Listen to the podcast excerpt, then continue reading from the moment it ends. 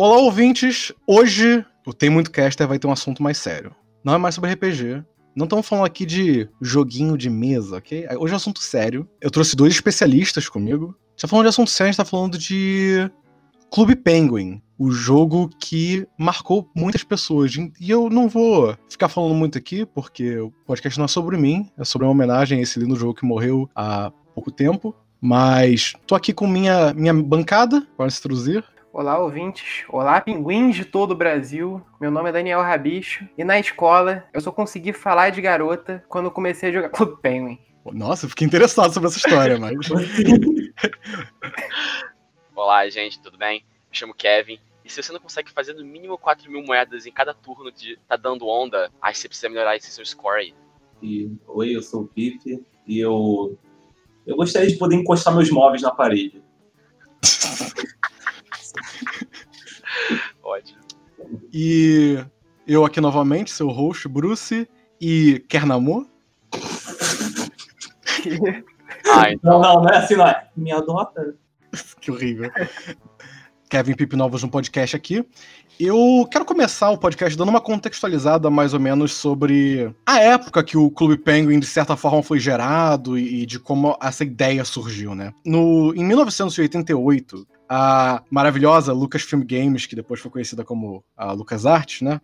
Ela fez um jogo chamado Habitat, Habitat, pro Commodore 64 e pelo visto esse é um jogo bem esquecido, né? Acho que ninguém aqui lembra desse jogo, conhece, principalmente que é muito mais velho que a, a gente. Mas esse foi o primeiro jogo MMO social. É, ele é considerado um dos primeiros jogos MMO sociais, assim, e como o pioneiro nesse gênero. Quem não sabe o que é MMO, MMO são jogos multiplayer com muitos jogadores, e MMO social é isso, só que com foco na sua interação com outros jogadores. É basicamente uma rede social e um joguinho junto, né? Quem... Mas eu imagino que todo mundo tá vendo aqui, jogou Clube Penguin, sabe muito bem do que eu tô falando. Depois desse jogo, nos anos 90, vários jogos surgiram dessa maneira, principalmente por causa da difusão do acesso à internet. É, jogos como Active Worlds, MMORPGs como EverQuest, é, muitos desses jogos eu acho que a gente não pegou aqui. Alguém pegou algum tipo desses jogos mais antigos do que o Clube Penguin? Não, Clube Penguin foi o meu primeiro, primeiro jogo MMO social. Bem, mas no geral, o, o, gênero MMO, não só social, cresceu muito nos 90 por causa da internet, né? O começo grande da explosão da internet. Com exemplos até que existem até hoje, assustadoramente, que eu descobri pesquisando para fazer esse podcast, que é o Furcadia, que seria o clube penguin de furry, especificamente de furry. Então, já, já tinha uma, uma cena meio crescendo nessa época. E aí, nos anos 2000, o canadense Lance Prieb trabalhava numa empresa de tecnologia ele pensou em fazer um jogo sobre guerra de bola de neve com pinguins para crianças. É inspirado numa charge que ele viu, uma ideia bem básica originalmente, pelo visto. E um amigo e colega de trabalho dele, é, Lane Merrifield, ele deu a ideia de transformar essa, esse jogo de pinguins em um, um, jogo desse tipo, um MMO social, que estavam crescendo cada vez mais. Então os dois juntos pediram permissão do chefe deles para fazer o desenvolvimento desse jogo. Começaram a empresa deles, né, a Rocket Snail, e, e aí começou o desenvolvimento do. não do Clube Penguin especificamente, o do Experimental Penguins, né? Alguém tem alguma coisa pra falar sobre Experimental Penguins? Alguém tem algum, muito, algumas informações sobre a, a beta do, do Clube Penguin? Exato alfas do Clube Penguin, mais especificamente? Eu lembro do design só, que eu já tinha pesquisado isso há um tempo. Era um design até bonitinho, mas os pinguins eles eram menos cartunescos, né? Eles eram mais longos, né? Era, era mais polígonos, mais poligonal, assim. É, é diferente. E o Experimental Penguins é a primeira alfa, assim, do Clube Penguin. Ele foi lançado no meio do ano 2000 removido do ar rapidamente no final dos anos 2000. E ele foi substituído pela trilogia de jogos que são bem a alfa do Penguin. Se vocês pesquisarem, vocês vão ver que essa, esse design que o Daniel falou já não existe mais. Já é o clássico design de pinguins do Clube Penguin, que foi o Penguin Chat 1, 2 e 3. E lá você já começa a ver muitas que a gente conhece, as habilidades de, de, de tacar bola de neve, a HUD, os menus do Clube Penguin. E o, esse alfa, esse, esse desenvolvimento culminou para lançar o jogo, né, para público com o nome de Clube Penguin é em 2005. No final de 2005 foi o lançamento oficial do jogo. Alguém quer falar um pouco dessa época, 2005? Quando é que vocês começaram a jogar Clube Penguin, mais especificamente? Comecei a jogar Clube Penguin na aula de informática da escola. Ah, isso é um clássico. Minha, minha amiga tava jogando Clube Penguin e todo mundo só jogava o jogo do Franklin, né? Da tartaruga. Todo mundo zerou esse jogo já. Esse jogo aí. Tinha gente que até botava mod no jogo já.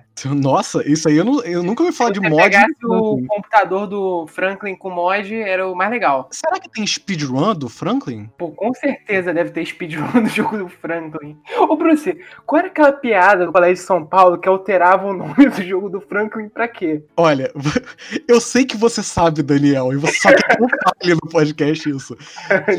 No Colégio de São Paulo, é, por mais que o professor mudasse todo dia, todo dia alguém iria lá e mudava o nome em todos os computadores da o jogo da- do Franklin pra. Qual era o nome? Era o clube. É, o, clu- Que isso, cara? É realmente um clássico, né? Conhecer Clube Penguin pela, pela, pela informática. Eu também conheci, é, não, não no São Paulo, mas no, no Notre Dame, que eu fiz antes. Mas enfim, na minha trajetória, conheci o Clube Penguin, fiquei animadaço, anotei o nome do jogo no papel, Clube Penguin. Anotou o link. Ah, Não, não, anotei o nome pra Não. pesquisar, pra, pra pesquisar no Google. Cheguei em casa, aí que veio a decepção. Naquela época, 2005, 2006, eu não tinha e-mail, eu não sabia usar isso, não, sei, não sabia nada sobre isso. Eu cheguei em casa, abri meu computador. Você quer falar quantos anos você tinha em 2005? Porque todo mundo era muito novo, né? Quando... Não, eu em 2006 eu tinha 6 anos. Eu nasci em 2000, eu tinha 6 ou 5 Não, mas, mas foi em 2006 que você conheceu o Clube Penguin? Você acha que foi em Foi- 2006? Eu tenho quase certeza que foi, porque o- minha amiga que tava jogando, eu lembro dela de estudar com ela em 2006 e poucos anos depois eu já tava no, em outra escola. Foi no começo do Clube Penguin, né? Foi no começo mesmo, não era da Disney ainda não. Eu lembro muito bem disso, porque eu lembro quando virou da Disney. Aquele mapa vazio, tinha tipo três lugares pra ir. Não tinha nem o teatro. Famoso teatro. Não, não tinha. Tinha nada, era tudo vazio. Mas era legal, porque tinha vários jogos. Tinha, já, tinha, já tinha o Jetpack, né? Já tinha vários jogos. É, esses jogos que originalmente eles são do site da Rocket Snail, né? Eu, eu pesquisei isso também. Muitos dos minigames que a gente conhece com o Penguin eram só minigames por fora, tipo jogos em flash. E, e realmente era vazio, né, Daniel, o, o Era mapa. totalmente vazio, não tinha. Quer dizer, na época eu era criança, né? Já tava. desculpa, Eu nunca. Eu não tinha PlayStation 2, nada disso. E eu tenho a impressão que já tinha em português, né? Não saí, Não, cê- não, não me lembro. Não tinha, sabe por que não tinha? Porque eu jogava as missões do QG, uma época aí depois, Ah, eu, eu não sim. entendia muito bem o inglês, né, na época. Verdade. Então eu tinha uma dificuldade em completar as missões. Mas eu lembro que eu cheguei em casa, desesperado, assim, pô, quero muito jogar esse jogo em casa, porque eu joguei na conta da minha amiga lá na informática. Inclusive, primeira vez que eu falei com uma garota, por isso que a intro aí é, foi essa. E cheguei em casa, liguei meu computador desesperado, meu pai, pô, quero jogar isso, sentei lá, botei lá, perguntou username, botei o nome que eu quero pro meu pinguim, coloquei Daniel alguma coisa. Depois cheguei lá pra senha aí que empaquei. Eu não entendia na época o conceito de criar uma conta. Não, não tinha e-mail na época, eu não tinha e-mail, era muito criança. Então eu ficava pensando, eu liguei pra minha amiga perguntando, cara, qual é a senha? Então você entrou e você não criou a conta, você só botou o seu nome ali assumindo que ia entrar. É, achando que ia entrar, mas isso durou dias, assim. Eu ficava tentando pensar onde que eu acharia a senha. Se a senha as pessoas descobrem na revista Recreio, se descobrem no, no biscoito passatempo. Dentro do saco de Ruffles, cara. É, vem do lado, no Tazo, né? Do, escrito no Tazo. do. Eu pensava coisa assim. Aí eu tinha vergonha também de falar com meu pai, que meu pai não deixava eu jogar quase nada no computador, que tudo era vírus pra ele. que vai dar vírus no computador, né? É, aí eu não falava. Eu sei que eu fiquei dias sem conseguir jogar. Eu só jogava na conta da minha amiga na aula de informática, que eu acho que era uma vez da semana. E não sei, cara, foi minha primeira paixão da infância também. Rolou várias descobertas. O Clube Penguin introduziu minha vida. Foi um coming of age. Lindo, linda história. Pipe, você quer contar a sua história? Eu só quero dizer que depois dessa história aí, tipo, nós fomos chamados como especialistas aqui e o Daniel já começou a jogar antes da gente. É verdade. É verdade. Sim.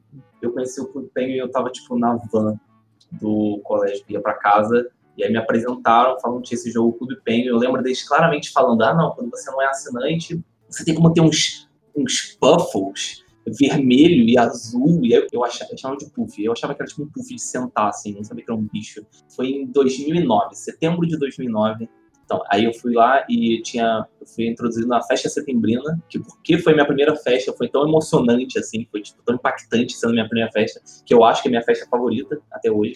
Peraí, você falando de festa no Clube Penguin, né? No Clube Penguin, sim. O Clube Penguin, ele tem as festas é, dele, assim, tipo, fora, tipo, festa de Natal, que assim, a gente tem na vida real, assim, tem festas dele. Olha, festa setembro não existe na vida real, é tipo uma festa junina, né? É uma fair. É uma fair, tá bom, é uma fair, mas é, mas é a deles, entendeu? A gente não precisa. Não, É um festival, é né? o festival deles. Então, exato. Tem festival no mundo inteiro, mas é o festival deles. Ah, já aproveitar contando aqui é, a experiência do inicinho. Cara, esse negócio da van, do pessoal que jogava, não, necessariamente jogava junto, mas a gente jogava e, e comentava, né? Vamos só lembrar. Isso é uma época onde Discord, Skype, né? Não tinha. Então você não jogava com seus amigos. É, quando eu for contar minha história, a minha história tensa, eu vou falar como eu ficava no, no telefone falando com meu Eu também. Ficava no também. telefone fixo. também. Ficava no telefone fixo, falando com meus amigos. Exato. Óbvio. A última coisa que eu falei é que aí na van eu lembro que, cara, sempre que saía um jornal novo, eu anotava num papelzinho todas as notícias do jornal e eu levava pra van, pra galera que não viu. Caraca, você era o newspaper boy. Eu anotava, eu anotava e falava, "Aí, vai lançar isso aqui, vai lançar isso. Caramba. Notícias do submundo, diretamente pelo Pipe. Você entra na van e tá o Pipe. Ei, sabia que vai lançar o Puffle Dourado? Você ouviu esse rumor? Depois a gente fala disso, não pode falar disso agora. Isso aí é. A gente vamos falar da parte boa do jogo É. primeiro. Pipe tinha ponto em Streetwise em Clube Penguin. Sim, eu sou a própria tia Arctic na vida real, cara.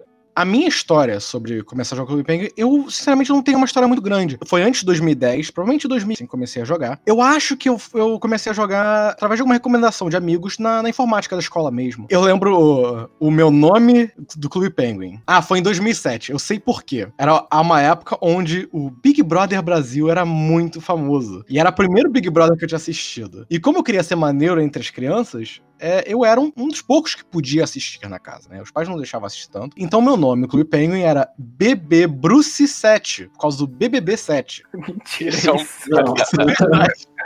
nem a pau. Isso é verdade. Caralho, muito bom, gostei. E eu, eu, tipo, não assistia o BBB de verdade. Era só, tipo, eu podia assistir e era, tipo, o único clout, assim, a única coisa que eu podia falar na escola, sabe? E acabou isso sendo, eu levei isso pro Penguin e eu lembro que na segunda semana eu já me arrependi. Só que eu não tinha o conceito que eu podia só criar uma conta nova. E eu posso falar até minha senha do Clube Penguin. Eu vou falar porque ela ser engraçada pra criança. Era, era Broly Super Saiyajin 5. É, eu gostava muito de Dragon Ball, então minha senha era Broly Super Saiyajin 5. Não é escrito Super Saiyajin, né? Era SSJ5. Porque eu acho que eu não sabia escrever Saiyajin nessa época. Não é fácil. Não, não é. Hoje em dia, eu não vou saber provavelmente. E Kevin, você tem uma, uma história? Tipo, eu acho que, assim como muitos jogos, eu não tenho ideia de como eu fui introduzido em muitas coisas. Porque, por exemplo, eu não tenho ideia como eu comecei a jogar jogo, de onde veio. Eu sei que aparece na minha vida, uma, as, as coisas aparecem na minha vida e eu vou, ah, beleza, eu começo a jogar. Mas o Clube Penguin, eu chuto que, tipo, provavelmente meu primo me apresentou, ele me mostrou isso, por exemplo, em algum momento de 2007. E eu lembro que eu ficava completamente perdido, né, assim, porque, como falaram de- do inglês, eu não entendia muito bem, né? Em 2007 eu devia, eu devia ter 8 anos, devia ter 7, 8 anos. Então, era um caos no lugar lá, mas dava pra jogar, né? Era divertido. Não exigia muito da língua também, né? Não, era mais um jogo de andar, descobrir a ilha Uhum. e jogar o joguinho. Colecionar as coisas, colecionar roupa, fundo, isso. O Clube Penguin, ele mostrou pra gente a nossa primeira experiência de acumulação de riqueza, né? Porque quem não era assinante era um vagabundo, não tinha nada. É, é, é aí que, que, que vira coisa, né? Porque aí já ensinava pra gente que se você não pagasse o jogo, você não era nada. Nada, mas não é só isso, não só acumulação, mas também flexem nos outros, porque quem tinha o chapéu mais de vesta mais velho, quem tinha a roupa mais rara, era claramente superior ao outro. Quem tinha o pin mais raro, É, exatamente. Não, mas o- os, por exemplo, o PIN não precisava comprar, É, você né? achava? O PIN qualquer pessoa. achava pela ilha. E aí já era um flexing que, tipo, tá, eu, não te- eu não pago, mas, pô, eu tenho. O Clover, qual é o nome? É o Sh- Shamrock, primeiro pin do jogo. O trevo de Quatro folhas, quatro folhas. Primeiro Se não tivesse isso, não precisava de mais nada. Eu tava falando com o Kevin outro dia. Vocês tavam, você falou agora sobre ser um jogo de explorar a ilha, de conversar. E é um negócio que eu tava falando com o Kevin outro dia, que realmente não tem como saber, porque eu não sou mais da idade que eu era na época. Era realmente só isso o jogo. Você anda e conversa e você faz a sua história. Tipo, eu, eu acho, eu não sei se hoje em dia um jogo desse funciona. Tipo, se lança um Clube Penguin hoje em dia. É, só, é só você se questionar se o Rabufo e outros MMOs sociais Second Life funcionam, né? Eu acho não, é, exatamente. Mas você vê o que aconteceu com o Clube Penguin, né? O Clube Penguin, ele, ele tentou meio que dar um passo pra frente pro mobile e não, não deu certo, né, gente? Então, realmente, eu acho que pelo menos o Clube Penguin ele ficou para trás nisso. Só ser um jogo interativo com alguns minigames que era o Clube Penguin, e eu acho que vocês podem concordar, ele não se renovou por muito tempo, ele, a base dele era, era muito parecida. O máximo de inovação que o Clube Penguin teve foi o Dojo, né? Eu diria. É velho o Dojo, né? Não, de, de inovação legal, Bruce, porque teve muita inovação aí meio bizarra. Teve, é, mas tô falando, o que atraía pessoas novas, eu, eu, lembro que eu parei de jogar por uma época e eu voltei a jogar por causa do dojo. E eu não lembro se teve uma coisa assim tão grande que fosse boa. Mas era pago, né? As partes mais evoluídas do dojo, tipo água, fogo, neve, era pago. E outra coisa, o que a gente vai falar mais frente, o Clube Penguin deu um tiro no pé na parte social e cultural do jogo gigantesca, na minha opinião. Que todo mundo aqui jogou Rabu também, eu acho, né? Sim, não muito, não uhum. muito, mas sim.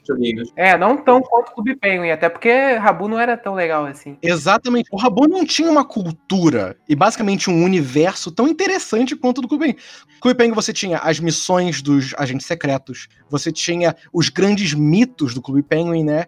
E futuramente a gente vai falar sobre os erros do Clube Penguin. Eu acho que o Clube Penguin meio que deu um tiro no próprio pé lidando com isso. Uhum.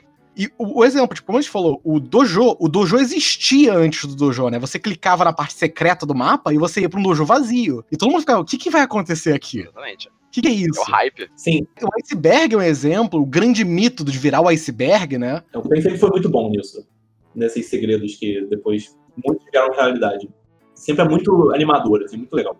E eu acho que todo mundo aqui tem algo similar, né? Porque o jogo lançou em 2005, final de 2005. 2006 ele existia. Mas todo mundo aqui parece que começou a jogar nos meados de 2007, né? É. E eu tenho uma teoria por que isso aconteceu. Muitas pessoas sabem que a grande competição entre o Clube Penguin era o outro MMO social virado às crianças, o Rabu Hotel. E o Rabu Hotel é muito mais antigo que o Clube Penguin. O Clube Penguin lançou em 2005, Rabu Hotel é de 2000. Talvez até o Clube Penguin tirou muitas influências do design deles do, do Rabu Hotel, né? Que, pelo visto, era grande até na época. Os dois até hoje batem muito para a par, assim, com o número máximo de usuários. Eu até fui dar uma olhada nisso. Só que, as coisas do Rabu começaram a mudar um pouco em 2006. O, o em 2006, é, o Image Board Forchan, que é um fórum conhecido por ser é, agressivo, pró-bullying e pró-racismo, não na base dele, mas a grande parte dos usuários acabam sendo esse tipo de pessoas, é, eles resolveram se divertir um pouco às custas do Rabo Hotel. Eles faziam personagens é, racistas, eles iam é, fazer suásticas pelo, pelos lobbies do, do hotel, falando palavras racistas e, e, homofóbicas também. Vocês podem pesquisar, eu não quero muito discorrer sobre isso aqui, porque não é o tema,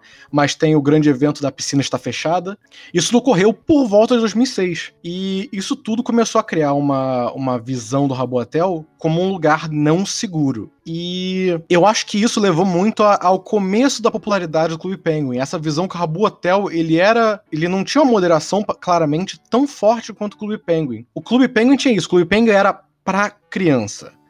E por causa disso, o Clube Penguin é visto hoje em dia. Eu, eu vi até um, um repórter da época falando, é, comparando o Clube Penguin a uma distopia orwelliana. Porque a moderação do Clube Penguin era muito boa no final do dia. Existia uma, uma cultura pró-delação, né? Quem lembra, você virar moderador, ter o um chapéuzinho, você vira um delator, né? E você, tipo, denunciava as pessoas que falavam palavras erradas e tudo mais. Os sistemas de segurança, pelo visto, eram muito bons. Você não podia postar telefone, você não podia postar e-mail, você não podia falar palavras como mãe. Todo mundo lembra que tinham servidores com chat aberto e tinham servidores com o chat pré-determinado. Você não escrevia. Você clicava olá, aí tinha a opção tudo bem, e era muito. Era uma censura muito grande, né? O que fez o Clube Penguin ser visto como uma alternativa do Rabotel. O Rabotel serviu como cinco anos de popularidade e experiência que acabou tacando um pouco pro Clube Penguin, né? Até que em 2012 eu diria que foi o grande final do Rabotel, que foi quando vários jornais começaram a fazer matérias sobre é, a falta de segurança do Rabotel, né? Falando sobre predadores na, no, no Rabotel. E independente se a segurança do Rabotel era tão ruim ou não, só a existência dessas matérias, essas investigações, dependendo do resultado delas, fez o Rabotel ser visto muito mal. E, em comparação, o Rabotel tava lá, esse onde você tava no hotel, era tudo moderno, enquanto tinha lá o Clube Penguin, que era o, claramente, visualmente mais infantil, né? Era tudo mais light, você não era uma pessoa, você era um pinguinzinho, e tudo claramente mais seguro e moderado. Até o sistema de monetização do Clube Penguin era menos agressivo que o Rabotel, né? Você não comprava moedas no Clube Penguin, eu me lembro, você só pagava mensalidade. Isso. Ao meu ver, isso foi um dos grandes prós pra popularidade do Clube Penguin, né? Essa segurança e essa visão de ser um MMO social pra criança que é melhor que o Rabotel. Então, o que eu ia falar sobre isso é que, tipo, tipo assim, a gente gosta de ter liberdade em jogo assim, né? Mas, tipo, no final do dia é um jogo pra criança. Então, você tem que ter limite nas coisas. E aí, tipo, o Rabu, ele dá liberdade até demais. Por exemplo, porque o jogo, ele não tem, tipo, o mundo dele. Ele tem, obviamente, tem as salas pré-criadas, assim, mas as mais famosas eram as salas criadas pelos jogadores. É como se fosse um jogo de Clube Penguin só, de glue. E aí, tem muita liberdade. Por exemplo, o Clube Penguin nunca, em toda a vida dele, nunca adicionou uma cama, por exemplo. O Rabu é um lugar de Cara, a última vez que eu entrei, eu só vejo tipo, safadeza na história Rabu. Não, o Rabu, mesmo na, na, época que a gente era criança, era só co- é coisa de adolescente mesmo, assim. Aquele primo de 16 anos jogava, te chamava pra jogar e zoava você. Basicamente isso. Uhum. Por exemplo, no Clube Penguin, se você escrevesse uma, um palavrão, você era banido. No Rabu, você pode escrever qualquer coisa que você quer, pode ser, aparecer censurado, pode aparecer boba escrito, vai aparecer boba. Mas tá escrito, sabe? Tá todo o contexto. Você vai entender ainda, né? Você vai pra entender o que vai acontecer. E aí você consegue fazer todo, todo o seu strip club, se você quiser, entendeu? O Clube Penguin não, o Clube Penguin não tem isso, entendeu? Quantos anos, o Clube Penguin durou o quê? 11 anos? Sabe? Nunca teve uma cama no Clube Penguin, por motivos óbvios. Você tá falando coisa sem sentido também. Oi? Pinguim dorme em cama? Porra, Ah, ok. ok, eu fui quebrado agora.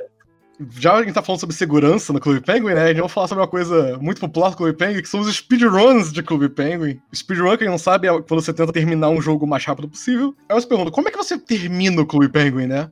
Maneira simples. Quem é banido mais rápido do Clube Penguin? Então o pessoal tenta logar o mais rápido possível no- nos servidores e ser banido o mais rápido possível. É, ficou popular depois, quando tava na última semana, último mês do Clube Penguin, assim, porque ia fechar mesmo, então tava só Exatamente. tendo um milhão de pontos. O... Esse negócio de banido, pô, todo mundo entrava no Clube Penguin do amigo e bania o amigo. Era comum. Nossa. Por isso que eu nunca passei minha conta pra ninguém, cara. É, eu não sou otário, pô. Cara, eu acho que na época eu acho que eu morria, assim, tristeza se banisse minha conta. Imagina, você pagou a anualidade, a anualidade do Clube Penguin e você é banido. Agora você citou uma, uma escrotice dessa aí, eu vou, vou citar uma aqui que eu lembro. Eu lembro que eu tava no colégio, e aí uma amiga minha chegou e mostrou um brinquedo do Clube Penguin que ela comprou. E ela mostrou o código. E para um pessoal lá, pessoal que jogava, inclusive para um garoto que não jogava Clube Penguin, mal jogava. Ela chegou em casa, usou o código e não dava, porque alguém já tinha usado. Nossa! Um moleque que não jogava, ele só pegou o código da garota e usou. Mano, brinquedo Clube Penguin, na época, não, era símbolo de 1%. Alto escalão, entendeu? Não, você era rico. O- As cartas também, quem tinha as cartinhas, cara. Eu nunca tive um brinquedo do Clube Penguin. Também não. Eu também não, também não. Eu, eu, eu, Tem todos. O Pipe tem a coleção inteira. Você entra no quarto dele tá lá na estante. tá na estante. não, Ele mantém as figures dele só direitinho, as figures do. Qual os, persona- os personagens do Clube? Eu não sei quais são os personagens do Clube Penguin. Que isso, Bruce? Você não sabe os personagens do Clube Penguin? Você não sabe o Hop Hooper? Hop não sabe o Hooper? Gary? Peraí, peraí. Rock Hooper eu lembro, Rock Hooper eu lembro. Faz podcast. Fechou, acabou. Que- É, é que, que gente otária falando de um tema que não conhece. Nossa. Não. É, é a velhice, cara. E além dessa coisa do Robotel, eu acho que outra coisa que ajudou a impulsionar muito o Clube Penguin foi a popularidade do Flash, né? No, no meio de- dos anos 2000, onde jogos de Flash estavam começando a ser desenvolvidos. Todo mundo aqui jogou muito jogo de Flash, eu imagino, né? Com certeza. Por quê? Aqueles jogos que eu falei dos anos 90, o Active Worlds, o EverQuest, o Forcadia, você tinha que baixar. E a gente até comentou, se a gente encostava no computador dos nossos pais, Era morte. então, não ter que baixar um jogo era um grande bônus. E é outro motivo pro Clube Penguin ter explodido grande. O Flash já estava sendo conhecido. Era uma ferramenta para você jogar tudo no navegador. Você não precisava. Oi, pai, vem aqui e baixa isso no seu computador de trabalho. Não, você só bota o link e você joga. Hoje, você quer, você quer saber se algo é seguro? Beleza, você vai lá e pesquisa. Mas, sei lá, em 2005, 2006, se você quer saber se algo é seguro, você não é tão simples você pesquisar. Exato. Não é como se fosse algo popular. Pessoal não era tão comum você pesquisar e confiar no Google, né? Hum. Confiar numa Wikipédia, confiar. Confiar na internet no geral, né? É. Não, não era comum. Exato. Qual era seu lugar preferido dos jogos? Tem esse, tem uma maneira. Café. Café também. E aí, Kevin? Tamo junto, Kevin. Tinha os livrinhos, eles eram super legais. E era O lugar, café era muito bom. era um lugar mais chill, assim, a música calma, tinha um cafezinho com as mesinhas. Mesinha. Café era ótimo. A pizzaria e o café são os melhores. Gostava disso no Clube Penguin. Eu, eu, era muito variado no Clube Penguin. Eu joguei no Clube Penguin por muitos anos, então eu variava, né? Mas eu acho que o que eu tendia a ficar, pelo menos no começo do Clube Penguin, era pizza, porque eu gostava muito da música da pizza, eu gostava de ficar sentado na cadeirinha, e sempre tinha alguém fazendo roleplay do chefe, do garçom. Do assaltante. Né? Era um ambiente muito bom de ficar, né? Era um ambiente bom. É, e outra parte, o gameplay do Clube Penguin, as crianças que faziam, né? Você fingia que você era as coisas, você fingia que era atendente das lojas. O cenário do Clube Penguin deixava muita coisa, né? E você podia tacar bola de neve, podia dançar na disco, você podia jogar videogame no segundo andar da disco. E você brincava, você fazia super persona, você botava as roupas para interpretar os personagens. Existia um verdadeiro roleplay, né? Um verdadeiro é, roleplay. O roleplay. E, caramba, a gente não consegue fugir, né? Impressionante. Não, não dá. O RPG. A pizzaria, como você falou, era o lugar do roleplay. Não existe você entrar na pizzaria e não ter ninguém, duas pessoas com um coraçãozinho na mesa. Exato. E como o Pip falou, o Clube Penguin, ele não era um jogo que ele ficava ali e era só aquilo, né? Ele tinha. Era o quê? Todo mês que tinha update de roupa e trocava os catálogos? No início era. No início sim. E tinha as festas que eram incríveis. Era tipo, nossa, eu falava com as pessoas da escola, sabia que vai lançar a festa no dia seguinte, e o pessoal animado para lançar as festas. E principalmente a primeira vez que você jogou, que você não conhece as festas, e às vezes as festas mudam, né? E com o tempo as festas ficavam cada vez mais interativas e melhores, mudavam cada vez mais o mapa, né? Sim, mudava o mapa, a música, mudava o item da festa. É realmente pra deixar a galera animada, pra valer a pena a espera. E tinha, um às vezes, um negócio que você tacava bola de neve e ativava as coisas. E era muito legal. Era muito legal mesmo, agora pensando bem. Nostalgia, né? Eu tô lembrando agora mesmo. Eu tô me sentindo tipo, nossa, era bom. É porque não era tão repetitivo assim. Na época era uma novidade, MMO social, você jogava com seus amigos online, sempre tinha coisa nova.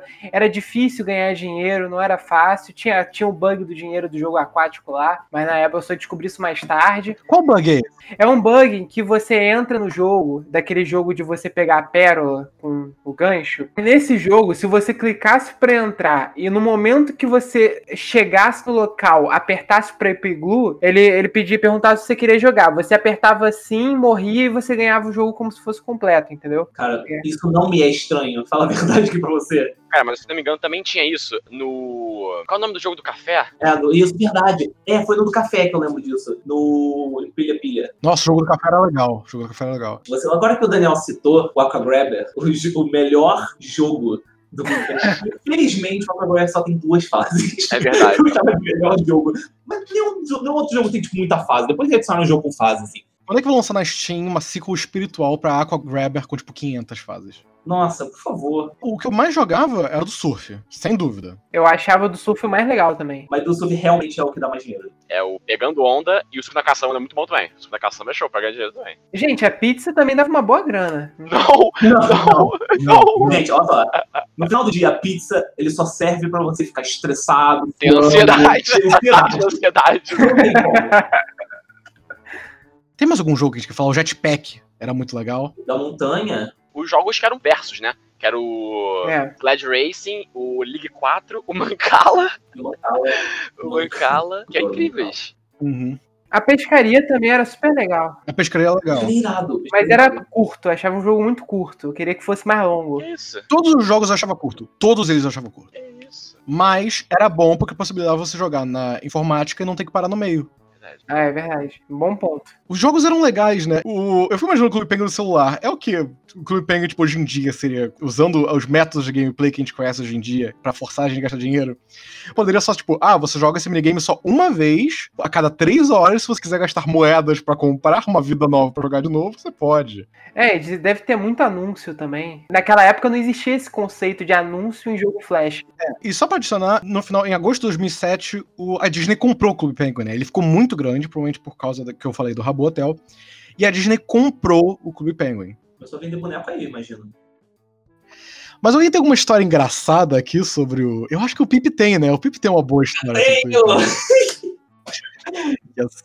Eu tenho. Então contem aí a história de vocês. É, como foi jogar Clube Penguin. E essa parte social, né? Que a gente falou muito dos jogos e tudo mais. Mas e a parte social? E a parte de interagir com outras pessoas? Porque a gente interagia, como não tinha Skype e, e Discord, a gente ligava as pessoas, a gente acabava não interagindo tanto assim com nossos amigos. E a gente acabava interagindo com pessoas aleatórias. E aí a minha intro quer namor, que é uma frase muito usada até no Rabu, né? Alguma coisa. Mas Quem nunca teve uma primeira namoradinha no Clube Penguin? Quem nunca teve um roleplay de família no Clube Penguin? Então, se vocês querem contar um pouco aí sobre a experiência de vocês na parte social, né? Roleplay e tudo mais. Uhum.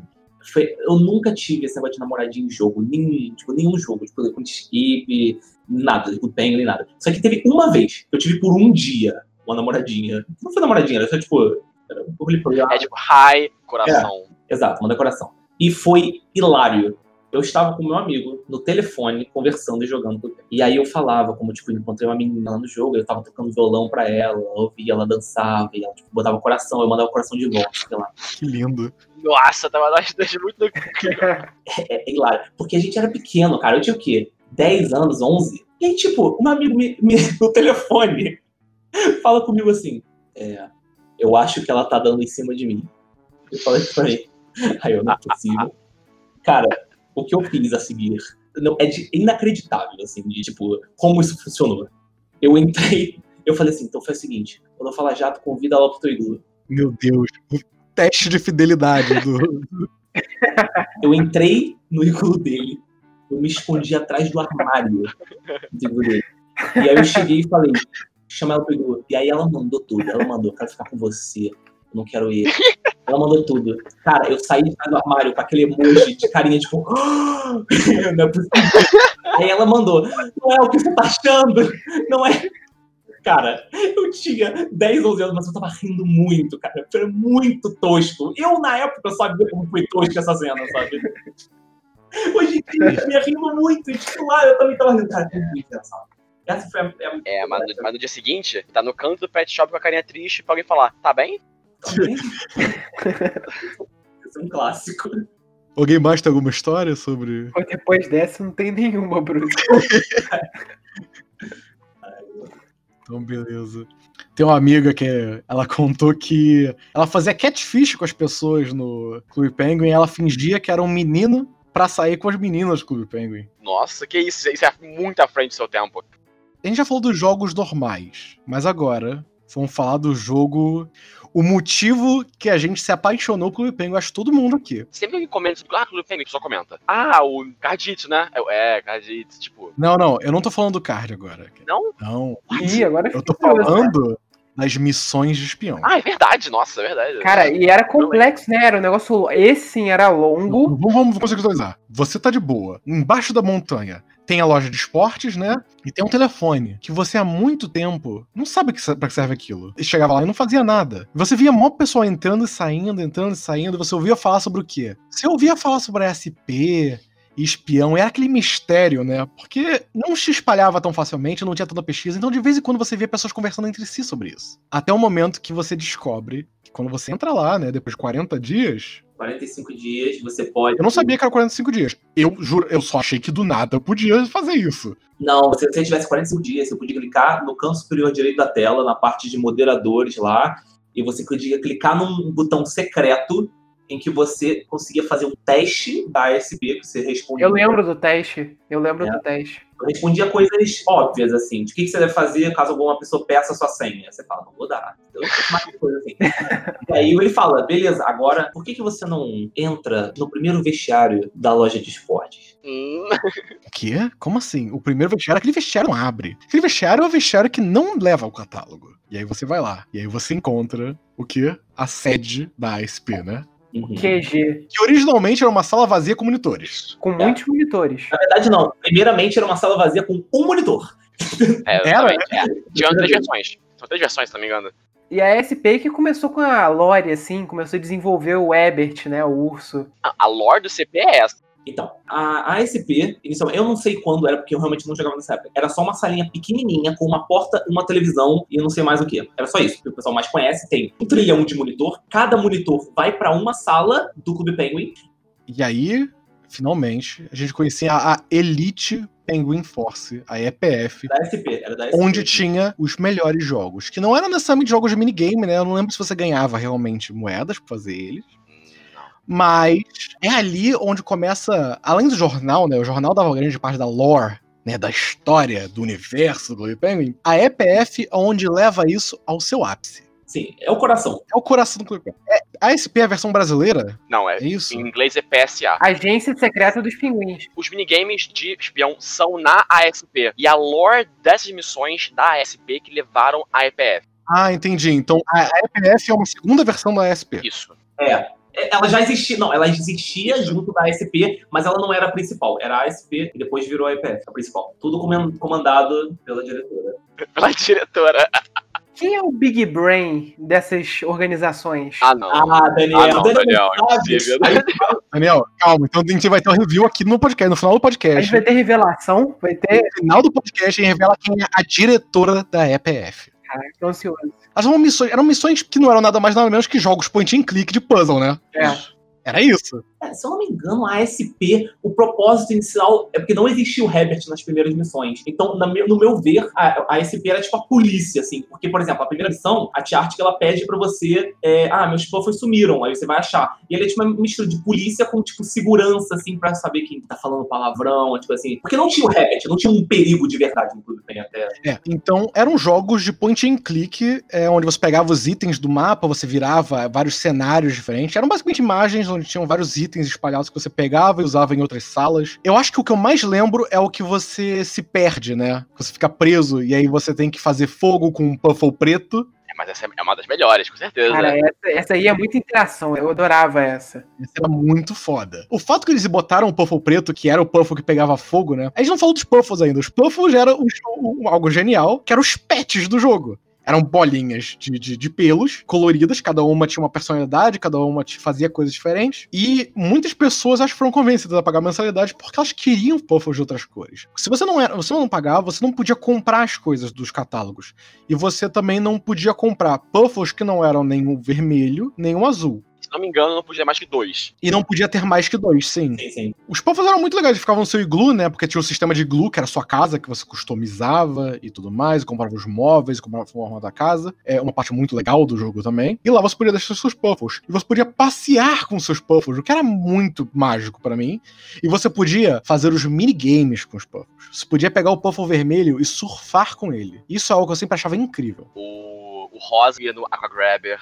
O rosto dançado. O Rojo dançava no Dance Contest. Tinha um que ia no jetpack, não tinha? É o verde. Ah, e, e tinha mais um que ia no surf da caçamba, não ia o preto? Era o, era o preto, sobre da caçamba. O azul fazia alguma coisa? O azul era sem graça, não fazia nada. O azul é O azul basic. era o pior de todos, O azul né? é basic o azul, demais. É. o azul Não, e, o- e o Puff era uma jogada genial também, porque você não podia parar de jogar o jogo. Você ficava 10 dias sem jogar o Puff e ia embora. É, ele ia embora, né? Se você não alimentava ele, não deixava ele.